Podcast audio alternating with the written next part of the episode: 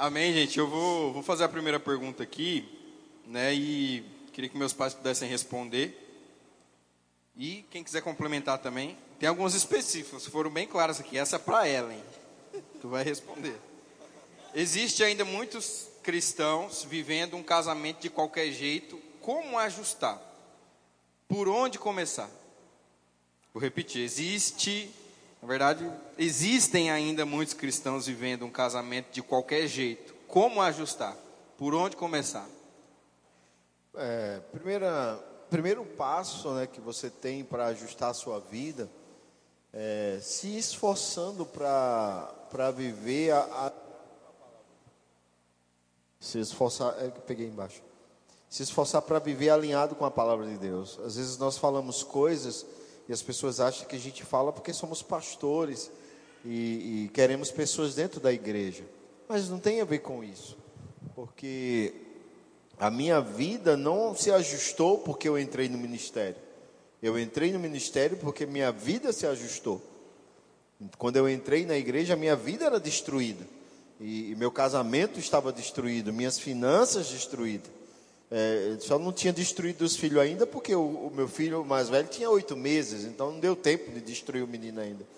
Então, mas se tivesse levado mais uns anos, ele teria vivido experiências que não era, que não teriam sido boas para ele. É, é, então, a primeira coisa que a gente fez foi ajustar a nossa vida. Irmãos, era tão torto o negócio que eu morava dentro da casa da minha sogra. Então, assim, não não estou de, de, criticando esse tipo de situação. Mas, biblicamente, você tem que ter o seu lugar para você morar. Entende? Você tem que crer, se esforçar é, e, e, morar no seu lugar, no seu ambiente. Então, isso era algo que a gente começou a se ajustar, começamos a nos ajustar. Então, o primeiro passo para você ajustar a sua vida não é nada senão começar a ver aonde a palavra de Deus te sinaliza que você está errado e você se esforçar para melhorar. Esse é primeiro passo. É, um dos passos para ajustar né, o, problema no casamento é, foi, é, de fato, você, esposa, olhar qual é o seu papel da, da esposa, no que a palavra diz, como você deve proceder, e você, homem, deve proceder como a palavra diz, como um homem cristão. Então, esses são um dos primeiros ajustes, e nós tivemos esses ajustes, porque quando nós conhecemos a palavra e fomos para a igreja né? Como ele falou, estava totalmente destruído todas as áreas da nossa vida. E então, no dia que a gente aceitou Jesus, no outro dia não estava tudo arrumadinho. Amém? Então, é, nós precisamos ler a palavra, meditar na palavra. Eu sempre indico para as famílias lerem provérbios, né? Porque então ali está né? Provérbios vai ensinar muita coisa sobre o papel da mulher, o papel do homem, criação de filhos, relacionamentos com outras pessoas. Então, os ajustes simplesmente é você olhar para a palavra e você seguir a risca. Amém. A próxima pergunta eu vou fazer para vocês dois mesmo. Aí o pastor Lodone fica com o microfone. Pode passar para ele. Isso, vocês intercalam aí. A próxima pergunta vai ser pastor de Maria Célia também. É,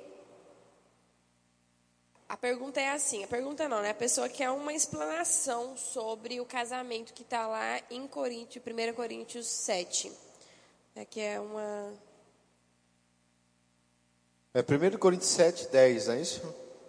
Está só 7 aqui. É, porque o, ele vem abordando o capítulo 7 inteiro, ele vem falando sobre família. Ele começa a falar sobre a responsabilidade da intimidade do casal isso é bíblico. E, e uma coisa importante que você precisa entender é que a, a palavra de Deus, os princípios da palavra de Deus, não foi feito para a igreja evangélica, tá? A igreja evangélica, ela tem 500 e poucos anos de existência. A igreja cristã, é, é, para os cristãos, os filhos de Deus, esses princípios. Então, é, essa, essa coisa não é coisa de igreja, é coisa de princípios e valores de Deus. Então, ele começa falando sobre é, a importância da esposa e o esposo terem esse suprimento de, é, é, de vida íntima. Porque se isso não acontecer, você pode estar levando o outro a ser tentado em uma área que, que não deveria ser necessário ele ser tentado. E ele atribui aqui em 1 Coríntios 7 como uma dívida, amém? E com isso Nós não vamos tratar a nossa esposa como um, um, um, uma execução de uma galinha que pisava, na, pelo menos no meu tempo, matava-se galinha, minha mãe pisava nas asas e cortava o pescoço. Então não é assim que a gente trata a esposa da intimidade. E o homem, muito menos, como um coelho se relacionando com a coelha. Não sei se você já viu, é uma coisa tão rápida que. Né? Então não é esse tipo de relacionamento. É algo que o casal tem que realmente investir. Paulo está falando sobre isso. E quando o casal, a mulher só vive com dor, só vive cansada, tem muitas piadas com relação a isso. E a gente sabe que é importante o casal entrar em um acordo né, nessa área de intimidade. E Paulo começa falando sobre isso, que é um, de, um débito que tem que ser quitado, não pode ficar devendo. E na continuação, ele diz outra coisa, ele diz que aos casados não deve se separar, porque assim ordenou o Senhor. Isso aqui entra também um contexto histórico né, que as, os homens, quando estavam se convertendo, ou as mulheres se convertendo, eles estavam se separando do, do, dos cônjuges. E Paulo estava dizendo: Olha, o Senhor está dizendo para não se separar, porque não tem a ver com agora aceitar Jesus. Há um mandamento antes de aceitar Jesus, que Deus já disse: aquilo que Deus uniu, não separe o homem. Então, não, não, Deus não aprova a separação. E Paulo, na continuação, ele diz: Mas eu vou dizer algo também. Se o homem descrente permite viver com a mulher crente, então viva. Se a mulher descrente permite viver com o homem incrédulo, então viva. Mas se o descrente quer separar-se, então que se separe. Mas que não se case novamente a, descrente, a, a crente. Mas aí entra o princípio da palavra de Deus sobre casamento, que é a união de um casal, ela é feita é, com laços de, de, de, de aliança, que não podem ser quebrados. Então, dentro de uma legalidade de casamento, o, o, o Jesus explica isso nos evangelhos, que a separação ela é permitida para um crente em uma única condição, que é a condição de traição, da quebra de aliança. Fora isso, não há uma, uma, uma, um motivo bíblico para se separar. Mas ainda assim, se um casal viveu essa experiência traumática e eles decidem se perdoar, vai ter que começar a entender que começou novamente e não pode estar trazendo o passado à tona para passar na cara. Você fez uma escolha, você tinha a opção da separação e tinha a opção de, de, de, de, de continuar. Eu digo isso porque, ó, eu sou fruto de, um, de uma separação dos meus pais.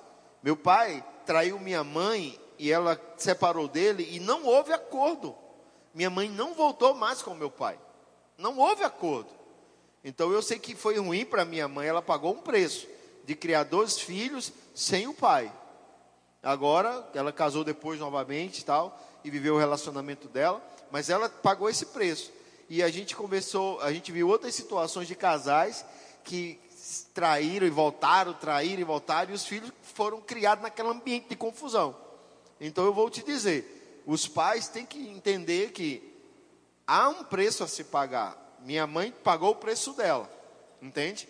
E aquele casal pagou o preço deles. Então a, a escolha ela, ela tem que ser tomada da forma bíblica. E da forma que a bíblica é: uma mulher ou um homem que sofre a traição, ele tem o direito bíblico de, de se separar e casar novamente.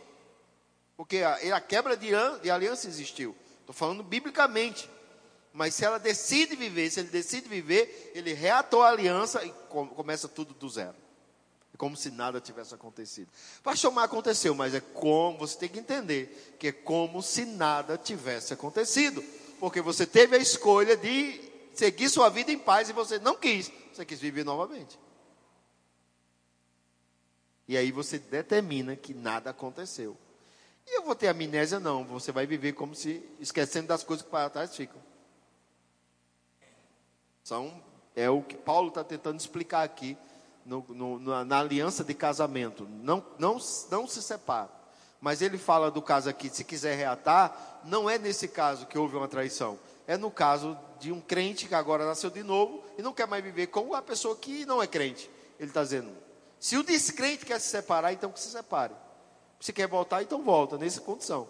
Mas dois cristãos envolvidos dentro de um processo de aliança, irmãos, a, a gente está tá falando de valores. A gente percebe que hoje é muito comum se separar, mas eu sou de um tempo que o Paulo orava e o casamento Os meus avós viveram, irmãos, envelheceram. Mas eles já viram os filhos se separar. Mas meus avós não se separaram.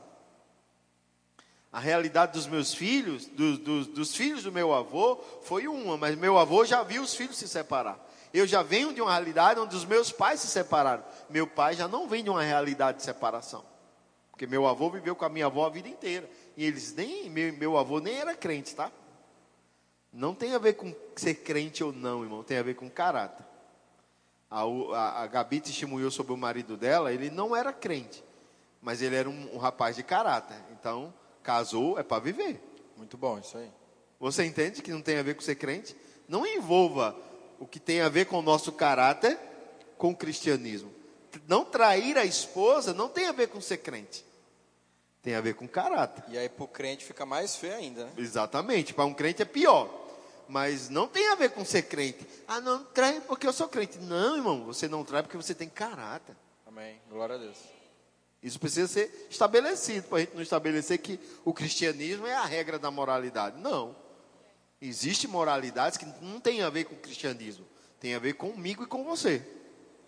Amém? Então, é, Paulo está tentando explicar isso para aquela igreja que vivia uma desmoralização.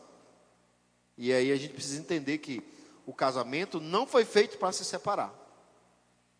Amém, amém, amém. Mas se aconteceu, esquece das coisas que para trás fica e avança. Amém. É o jeito. A gente tem um aqui para o pastor Lodoni e é a seguinte: Meu marido é grosso comigo e isso me entristece, porque ele é o cabeça do lar. Pode ser grosseiro e autoritário? Meu marido é grosso comigo e isso me entristece, porque ele é o cabeça do lar. Pode ser grosseiro e autoritário? Porque ele é o cabeça, ele pode ser grosseiro e autoritário? Não deve. Oxe, sério? Brincadeira, gente, é claro que não. Não deve, né? Na verdade, a palavra, quando você entende os princípios, você tem uma natureza é, restaurada. E essa natureza restaurada vai te mostrar pela palavra que existe o amor. Né? Lá em Romanos capítulo 5, ele diz que o amor foi derramado sobre as nossas vidas, né? de uma forma intensa. Então, o homem pode exercer o seu sacerdócio, ele pode exercer a sua posição de autoridade, mas ele pode é, exercer isso de uma maneira agradável. Né? Ele pode se posicionar, mas ele precisa ter, ele precisa deixar que o amor de Deus que está sobre ele possa conduzir a sua família de uma, de uma maneira sábia, de uma maneira edificante, porque a palavra do Senhor diz que o amor, lá em Coríntios, diz que o amor vence tudo.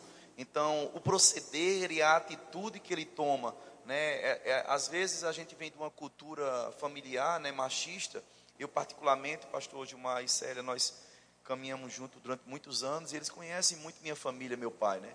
Meu pai foi criado de uma, dentro de uma estrutura onde ele trabalhava e chegava em casa, deixava o dinheiro e deixava a responsabilidade para minha mãe, cuidar e zelar. Mas ele era muito grosso, né? Ele era, é, só para você entender, ele, ele não tinha muitas palavras, né? E eu lembro que eu vendo aquela cena do meu pai tratando minha mãe, eu disse: no dia que eu casar, eu não vou tratar minha, minha esposa desse jeito. E amados, os, os anos passaram, né, e essa agressividade de palavras, né, elas acabaram dentro do meu casamento sendo ativadas. Por quê? Alguém pode dizer, mas você não concordava com esse tipo de procedimento. Mas, amados, você precisa entender que o ambiente onde nós estamos, ele nos influencia. Então, o único modelo de família, o único modelo de, de homem, de, de, de marido dentro de casa, era o meu pai. Então, eu acabei reproduzindo o que ele fazia dentro da minha casa quando eu mesmo não concordava. E sabe, amados, foi justamente essa palavra que minha esposa, um momento, ela disse assim: Lodônio, você está fazendo exatamente, ou você está agindo como teu pai. Quando ela disse, epa, aí me veio a memória que eu disse: eu não quero reproduzir o procedimento do meu pai. E foi quando a gente, dentro da palavra, com esse princípio do amor, foi que a gente pôde, é, eu pude me rever naquele trato e começar a tratar ela com o amor do tipo de Deus. Né? Poder ser é, forte, mas não desonrar ela com a agressividade das palavras. Amém. Vocês querem falar alguma coisa? Não? Certo? É, Para Ellen, essa pergunta. Ellen, você acredita que o seu amor pelo Senhor e pelo serviço na igreja local é uma influência da sua família ou eles não têm muita parte disso? É algo de você mesmo? Amém. Primeiramente, eu quero agradecer ao convite do pastor Gilmar, que é meu irmão, e da Dales pela honra de estar aqui falando para vocês. Para mim é uma imensa alegria. E eu vejo essa conferência, antes de responder a pergunta, como um Viu, cuida- gente? A Ellen fala. Tá vendo? Eu vejo como um cuidado de Deus com a nossa vida. Nós temos visto que no mundo temos passado por pressões, o mundo tem vivido numa realidade totalmente ao contrário da palavra, e Deus pôde nos proporcionar com essa conferência, onde as famílias vão ser estruturadas e fortalecidas. Então, para mim é uma honra mesmo. Muito obrigada. Vamos lá, a pergunta. Com certeza, eles foram grandes influências na minha vida. É, aquilo que eu vi eles fazerem dentro de casa é aquilo que eu iria praticar. Não tem para onde correr. Aquilo que você é dentro de casa, seu filho vai ver e vai copiar. Então, com certeza, eles foram e continuam sendo grande influência na minha vida. A partir do momento que eu adquiri maturidade, aí eu tive a opção de escolha. Mas a base e o fundamento que eles estabeleceram desde pequeno na nossa vida, na minha vida, foi o que me sustentou e é o que tem me sustentado. Então, você que é pai, você que é mãe, você precisa ser uma influência na sua casa, porque seus filhos estão lhe observando. Então, com certeza, eles foram sim. Total influência na Olha, minha a vida. gente já ministrou para vocês aí. Glória, receba. Mas é forte, né? O meu nome é Gilmar também, tá? Ela falou, pastor Gilmar não é meu nome. Meu nome é Gilmar também. Tinha tanto nome, repetiu do meu pai, né, mãe? O que que aconteceu? Conta aí. Eu sempre falava que quando eu me casasse, meu primeiro filho ia ser um homem e ele tinha que ter o nome do pai. Claro que eu cuidava, né? Eu disse assim, ah, mas eu tenho que cuidar com quem eu vou me casar. Se não tiver um nome feio, aí eu não boto o nome do meu filho, né? Mas Gilmar é um nome muito bonito, né? Inclusive ele também. Então, aí eu decidi. Quando eu engravidei, foi um menino. Aí eu disse, vai ser Gilmar. Porém, ia ser Gilmar. Pode falar? É, é, Eu queria dois nomes, eu queria dois nomes. Olha só, meu Deus do céu, olha o que eu vou falar. Ia ser Gilmar Luiz. Bom, Por bonito. que Luiz? Que é o nome do pai. Mas aí a mãezinha dele não ficou satisfeita. É, o nome do pai dele. É. Luiz. Então a mãe dele, quando ele foi contar bem feliz, mãe, o nome do meu filho vai ser Gilmar, que é o meu nome, e o nome de papai. O que, que ela respondeu? Você que sabe, o filho é seu. Eita. Só que ele entendeu que se você que sabe o filho é seu, ela não gostou. Ele fez, ó, mãe não, não ficou muito satisfeita não, então vamos procurar outro nome. Aí eu coloquei Gilmar Guilherme. Muito bom. O Zezé. Mas pode ir no cartório e trocar se quiser agora. Não, tá bom, tá bom. Nome bonito. É. Fazer o pastor Lodônio agora isso daqui. Melhor que Lodônio, né? Com certeza. Com certeza é melhor que Lodônio. Ai, pastor, é o seguinte. O que fazer quando o cônjuge esfria espiritualmente? Ele era crente, mas agora não faz questão de ir para a igreja. Não ora e fala palavrão. Então, essa é uma postura muito delicada, né? Às vezes, para a mulher ou para o homem, né? Quando vivencia essa experiência. Né? Porque eu lembro que algumas vezes num, em encontros de casais, né? De família, quando você está com um casal, se tem uma coisa que você não quer, é que o cônjuge toque em você. Né? Essa foi para você. Né? Eu acho que esse tipo de acusação, ela não vai ajudar. Né? A oração, como foi bem ministrada anteriormente pelo pastor Gilmar e Célia, né? falando algumas coisas sobre o relacionamento, a oração ela é importante. Mas o proceder, né? tanto do homem ou da mulher, né? que encontra-se com um cônjuge é, é, frio, né? A, a gente sabe que a gente aprende mais com as atitudes do que com as palavras. Então, ter você se posicionando né? com um devocional né? de leitura, de oração, de de perseverança, de exposição à palavra, né? Porque infelizmente a gente se depara com uma realidade onde o nosso cônjuge ele tem a, o livre arbítrio, né? De, de, de tomar a decisão de estar na palavra. Porém, não esqueça que se ele esfriou, ele também tem a semente da palavra incorruptível, né? Então suas atitudes, o seu proceder né, vai fazer ele de uma forma ou de outra ver que você está mudando, que os frutos estão sendo evidenciados em você. E aquelas sementes que estão lá, com certeza, elas vão, elas vão serem ativadas. E quando elas forem ativadas, você pode, com todo o contexto de palavra, oração e de procedimento, com certeza alcançar o seu cônjuge. Amém, Amém muito bom. Vou fazer mais uma para Ellen.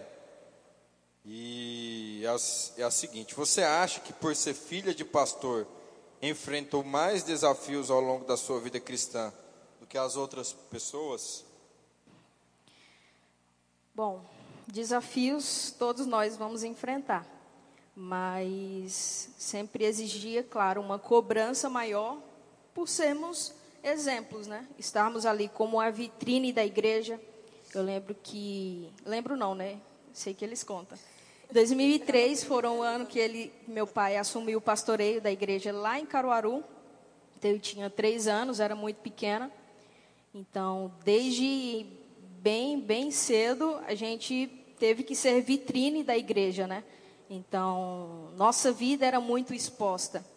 E claro que existia a cobrança de ser de sermos exemplos, mas graças a Deus pela sabedoria na vida deles que nós não éramos obrigados a fazer aquilo que não queríamos. Eles não nos obrigavam a, não, você tem que ir para a igreja porque eu sou filho de eu sou o pastor da igreja e você tem que ir.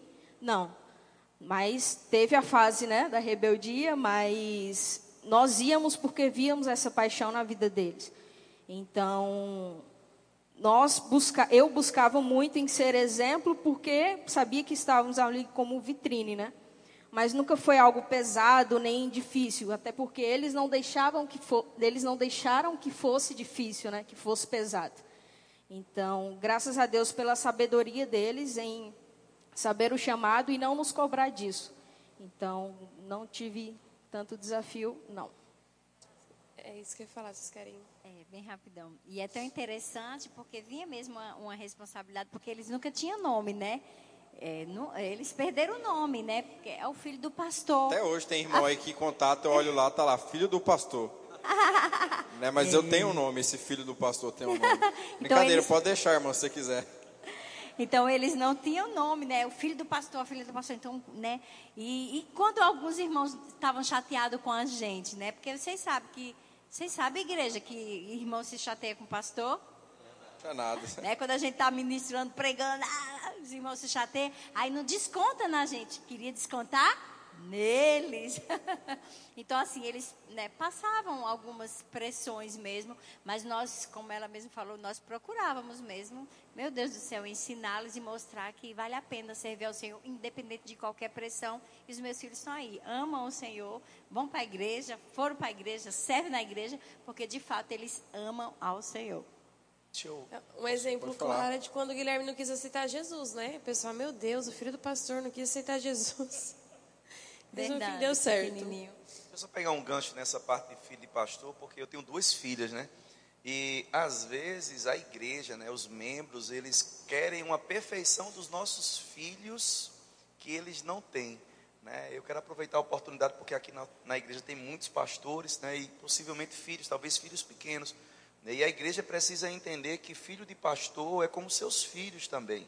Tem a fase do crescimento, do desenvolvimento e é importante você não cobrar dele uma responsabilidade que às vezes compete aos pais que são pastores. Né? Não olha para os filhos dos, dos, pastores esperando ver os pastores, mas olha para os filhos dos pastores é, vendo como se fossem os teus filhos. Estão em fase de crescimento e não faz aquela cobrança, né? que às vezes os filhos né, eles passam por uma cobrança que às vezes é, é uma pressão tão grande que eles não, não estão prontos para suportar.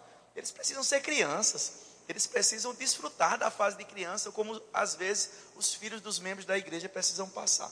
É só isso. Muito bom. Muito bom. É, essa pergunta é assim: boa noite. Hoje vivemos em um mundo de informações, né, muito rápido, vários assuntos chegam em nossos lares e principalmente para os nossos filhos. Tendo seu lado bom, mas ao mesmo tempo causando alguns danos, às vezes irreparáveis. Qual será hoje a postura de nós, como cristãos, para gerar uma proteção saudável aos nossos filhos? Ou seja, né, como é, influenciar, proteger esse filho do mundo? A pergunta é exatamente essa, por tantas informações. Aí vocês podem os três responderem. É, na verdade, a gente às vezes tem que trazer a realidade da- dos nossos filhos para aquele tempo de que você foi criado. É, é- hoje é muito fácil. Ó, eu estou lá na casa do meu filho esses dias, né? por isso que ele fez, disse que o programa é A Minha Sogra Não Sai da Minha Casa. Caso é o tema para Dalila, né? Casa de família, né? E aí, é, é, eles estão tendo muito cuidado, porque é muito fácil interter o Israel na frente da televisão. Porque ele está chorando, bota um, um, um bocado de colar com uma musiquinha, ele fica. Passa a manhã inteira ali, ó. Pensa num conforto isso para os pais. Pensa num conforto você pegar um celular, dar para uma criança e ela ficar lá jogando o dia inteiro. Trancada no quarto, meses, anos fazendo aquilo. Isso é muito confortável porque está te privando da educação. Mas isso não é o correto. Sim, eu não vou tirar o meu filho da tecnologia, vou ensinar, ele vai ter. Mas eu tenho que chamar, tirar ele para botar ele no esporte, botar ele para aprender música, aprender arte, sair com ele, ir, ir para a pra praça, fazer atividades físicas com ele, que são coisas, irmãos, que os pais estão fugindo. Porque é mais fácil pegar um celular, um tablet, jogar na cara do menino e deixar ele o dia todo dentro do quarto. Não é verdade? De que pegar aquele filho adolescente e fazer ele participante do arrumar da casa, fazer ele participante. Ah, não vou não, porque só vive reclamando esse menino, essa menina. Eu prefiro sozinho. Certo, é, um, é uma escolha que você está fazendo, mas está dando outra escolha para ele. Então, nesse mundo que ele está vivendo, nós não temos como privá-lo da tecnologia, mas ele não precisa ficar tanto tempo à frente da tecnologia como estamos dando. Temos que trazê-lo para atividades que são boas e que nós fomos inseridos um dia. Amém? Então é a dica que eu dou, olhando, tem, lendo alguns livros de pessoas que, que, que, trabalham na área da pedagogia com adolescentes. Eu li livros sobre como ver, como criar o adolescente menino, como criar adolescente menina. Né? Então isso, isso era uma coisa que nós aprendemos e tivemos que fazer. Né? E olha que a gente não estava nem tão exposto à tecnologia como hoje mas a Ellen a gente colocou para tocar violão, que era uma coisa que ela gostava. Colocamos para fazer tênis um período da vida dela. O Guilherme fez, fez natação, botei na escolinha de futebol, acompanhava, porque não é só um celular e um videogame e uma bicicleta, irmãos. Entende? Então os pais precisam ficar atentos a isso. Hoje ainda mais que toda criança tem esse, esse, esse, esse acesso. A gente tem um pastor nosso, amigo meu, que eu, ele levou a, a esposa levou o, o, ele para o consultório médico pediatra e lá tinha umas revistas e, a, e o, o, menino com três anos pegou a revista e ficou passando o dedo em cima da revista. Ele viu uma foto e ele passou o dedo em cima porque ele é acostumado com tablet. Primeira vez que ele viu uma revista na vida que ele ele viu a imagem ele passou o dedo em cima da revista porque no tablet a imagem ele passa o dedo a imagem muda. Então veja como é uma geração diferente. Não é verdade? Então assim essa tecnologia é uma benção, mas ela precisa ser dosada não pela criança, mas pelos pais. Amém? Amém. É... Eu só falar algo sobre isso. É, o pastor estava falando né, sobre a tecnologia, de não privar os filhos, mas de dosar. E também é, a gente entende que os pais precisam ser uma influência na vida dos filhos, né? Mostrando para o filho é, exatamente isso. A gente não tem como tirar as crianças, né, os, a, os adolescentes do mundo, mas a gente precisa ensinar o que é o certo para quando eles se depararem com qualquer, com qualquer tipo de situação, eles terem a opção, né, vão ter a opção de dizer não, de falar não, ter opção não. Eles vão optar por dizer não para as coisas que são erradas, para as coisas que são do mundo, porque eles estão sofrendo a influência dentro de casa, né? Não é vou tirar, não vai ter, não tem como. No mundo que a gente vive, não tem como colocar dentro de uma bolha. Então nós precisamos ter essa influência sobre a vida dos nossos filhos, ao ponto de me deparei com algo, eu vou dizer não para isso, porque eu fui influenciada na minha casa, eu fui ensinada na minha casa que isso não é uma coisa boa, que isso não é uma opção ou um caminho que eu tenho que, que seguir. E o pastor falando sobre a TV, eu não tô aquela mãe, né? Tipo, zero telas. Deixa eu assistir. Mas aí eu até falei com a Alcione, que a Alcione está fazendo o papel de vó aqui. Falei, ah, você passa o dia inteiro com ele, entretendo ele, aí vocês vêm aqui, fica duas horas, não consegue deixar interter, interte, não coloca na TV não, porque a gente precisa procurar outros meios. Às vezes a gente né, dá uma cansada e coloca para ver uma TV. E aí a gente consegue se desenrolar. Não tem como né, tirar tudo, mas a gente consegue ser criativo de outras formas para poder exercer essa questão né, de, de sermos pais e ser ativos na vida dos nossos filhos, mesmo desde pequenos. Amém. É, tem outra pergunta, pode ficar para os três, se quiserem responder. É, quero ter filhos e o meu marido não quer agora, mas já estou passando da idade fértil de mulher. O que fazer? Pastor Lodoni, se quiser.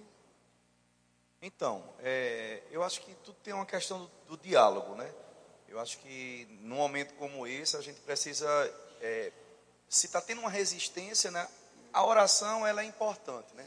Quando o apóstolo Paulo fala lá em Efésios, né, naquela oração que os olhos do entendimento, né, da igreja fosse aberto, né, às vezes é uma é como ele está visualizando, né?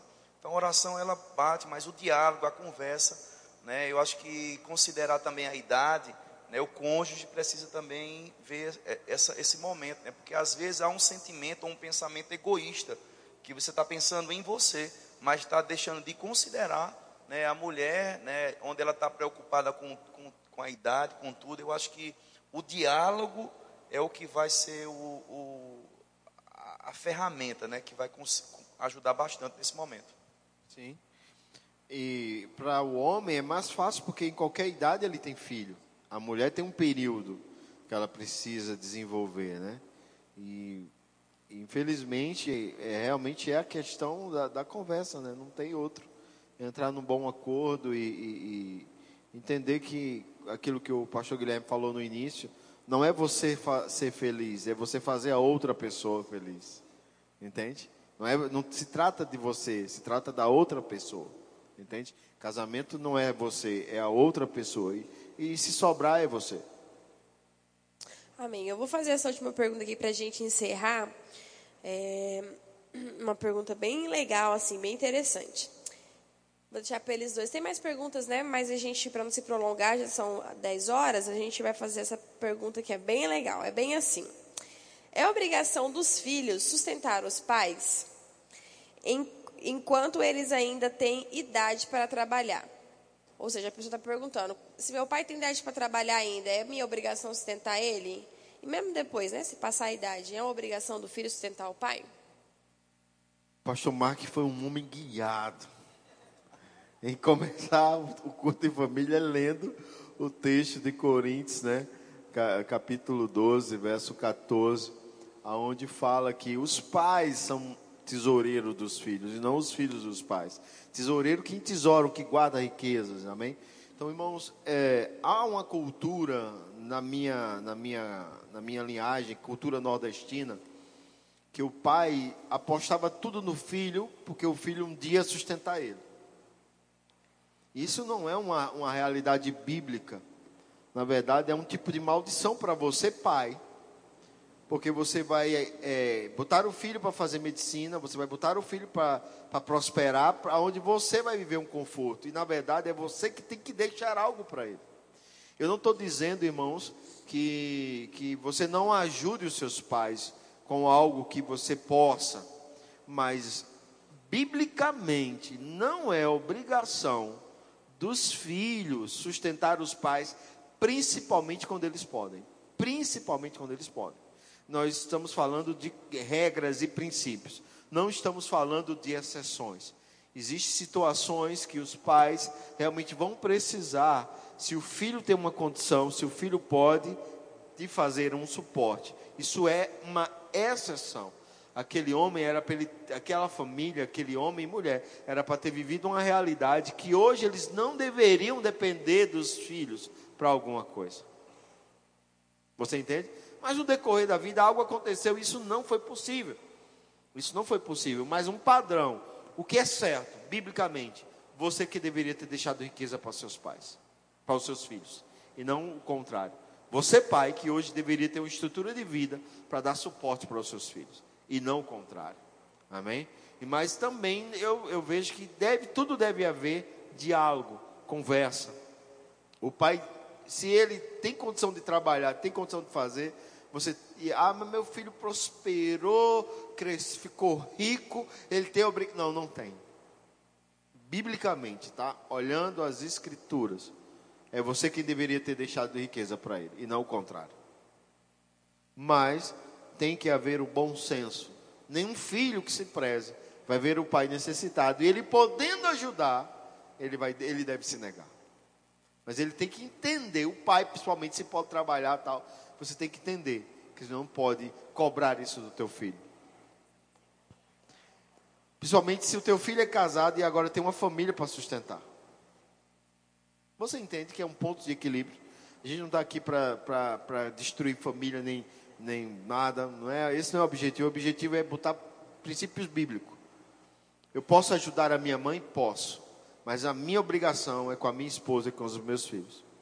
Porque eu me casei. Portanto, deixará o homem pai e mãe. Não diz, portanto, o homem vai levar o pai e a mãe depois que casar. Não diz isso, irmão. Bíblia, tá? Bíblia. Deixará o homem pai e mãe, vai se unir a sua esposa, serão os dois uma só carne. A minha obrigação financeira é com a minha esposa e agora com a minha filha Ellen. Glória a Deus, amém. Vou ajudar o meu filho, claro. Dei o melhor suporte que posso e, e, e vou fazer, não tenho, não tenho problema com isso. Mas eu também eu não posso cobrar dele que me dê um suporte. Eu não posso cobrar, e ele também, ele não pode ter essa obrigação para comigo. Eu tenho que, que deixar algo para ele. Você entende como funciona? É Bíblia, irmãos. Isso tem me prosperado e com certeza vai, só vai ter herança para ele e para os filhos dele, da minha parte, quando eu partir se Jesus não tiver voltado. Vai ter herança. Mas eu não tenho a obrigação dele me sustentar, você entende? Mas eu sei que se houver uma situação, ele vai me ajudar, porque ele tem o princípio da palavra. Ele sabe o que vai, o que deve, o princípio de honrar pai e mãe. Você entende? Houve um período na vida dele que ele chegou para mim, pai, eu quero lhe honrar. E ele me dava uma oferta de 50 reais. Eu digo, tá bom. Aquilo não, não afetava em nada as minhas finanças, irmãos, mas afetou a dele. Afetou a vida financeira dele. Honrar a minha vida com uma oferta de 50 reais afetou a vida dele muito financeiramente. Então, o que afeta a vida da minha mãe, ela é aposentada. Dela, do, do, do meu padrasto, a mãe de Célia é aposentada. Dela, do marido que matou e, e do que aleijou, que é o meu sogro. Que ela matou um, aleijou o outro. Então, é, rapaz, ela é aposentada. É ela não precisa. negra. ela não Casou, precisa. morreu Brincadeira, brincadeira. Edita aí na edita aí na. Ela não precisa, mas nós honramos eles com algumas coisas. Nós honramos. Eu honro a minha mãe com oferta. Ela não precisa, irmãos. Eu honro a minha mãe com oferta. Só para você ter ideia, eu, eu, não, eu não sou de fazer sociedade com ninguém. É um princípio que eu tenho, eu, digo eu, não o Senhor. A Bíblia fala sobre alianças e fala sobre essas coisas. Não estou dizendo que isso é errado. Mas eu tive uma experiência ruim e decidi que eu nunca mais vou fazer aliança com ninguém. E eu lembro um dia eu cheguei na casa da minha mãe, ela, meu filho queria criar galinha de meia com você. Tá, mãe, como é que é isso? Ela, ah, eu vou fazer assim, é, é, galinha de, me, de meia, aí você entra, é uma sociedade, meio a meio, ah, meia, meio a meio, não é meia de sapato não, é meio a meio, né? E aí, ela, ela, ela, eu ia entrar com a parte financeira e ela ia entrar com a parte de trabalho e estrutura, já que ela morava numa, numa propriedade. Como é que vai ser isso? Aí ela explicou rapidão tal. Eu disse, tá, mãe, vamos fazer o seguinte: eu vou comprar os 100 pintos, os 100 filhotes de pinto que a senhora quer. Tá, e aí eu comprei os primeiros. Deixei lá, 100, ela escolheu só fêmea tal, que ela queria fazer ovo para. Fui um, no outro ano eu comprei mais 100, deixei lá. Três anos depois, irmãos, minha mãe veio com um valor quase dois mil reais, estava guardando. E ela veio aqui a sua parte do que eu lucrei com as coisas e tal. Eu disse, não, mãe, pode ficar, eu não, não fiz. Não, você. Não, mãe, guarde. E, mas eu não entrei com suas. Veja, ela, ela entendeu e eu não entrei para pegar dinheiro. Você entende? Eu entrei, era minha mãe, eu poderia, mas eu não entrei para pegar dinheiro. Eu investi, fiz aqueles investimentos, não querendo lucro, mas ela é tão caxias com, alguma com algumas coisas, que ela foi guardando três anos dinheiro, irmão. Para mim dar depois. Eu não aceitei, mas irmãos, eu vou te dizer. é, esses valores faz a minha mãe ser bem financeiramente e me faz ser bem financeiramente. Minha mãe não me cobra que eu dê dinheiro a ela. Eu não cobro que ela é minha mãe, tem que cuidar de mim. Você não, irmão. São princípios, amém? Então que eu possa ter ajudado você com esse, ajudado tanto você que está sofrendo com a sua mãe e ter, ter ajudado sua mãe para entender que tem que trabalhar, o seu pai tem que trabalhar, já que pode, para não ser peso, amém? Então, equilíbrio, equilíbrio, amém? É que a pergunta é clara, né? Fala que já que a pessoa tem idade para trabalhar. tem idade para trabalhar, amém? Então, aleluia. Deus ajuda o que cedo madruga, já disse o provérbio do homem. Agora, uma coisa você precisa ter cuidado, né? Às vezes os pais é, criaram e às vezes chegam a certa idade que não tem mais condição de trabalhar e o filho tem suprimento e às vezes não tem a paciência de cuidar do pai, porque vocês sabem que na velhice, né, os adultos, né, eles vão voltando a ter um comportamento como de criança, às vezes, infelizmente. Né? E eu acho que, como uma das pessoas que vieram honrar aqui, falando sobre gratidão. Amém. Né? Eu acho que uma pessoa que ela sabe que, que os pais pagaram um preço de noites sem dormir, né, de abrir mão de coisas, eu acho que talvez você não pode desconsiderar que seu pai e sua mãe chegarem em uma fase da vida e eles não têm condição de se, de se manter, ou alguém cuidar deles, de você deixar que eles fiquem, lá no Nordeste a gente diz, é, que morra a míngua, né, sem ter a necessidade suprida. Então, vale a pena você fazer o investimento que eles fizeram a você, numa fase como essa. Não deixa morrer sem proteção, sem suprimento e sem cuidado. Amém. Amém, gente. Então é isso, né? Muito obrigado, pastor Lodônio, Emanuel Lodônio, né? Vamos falar que é só Lodônio. Tem o Emanuel, pastor Gilmar, Célia, Ellen. É, foi um momento rápido aqui, mas foi muito bom para poder edificar a gente, né? edificar nossas vidas. E a gente fica muito feliz por ter essa oportunidade de poder ter esse tempo em família mesmo, né?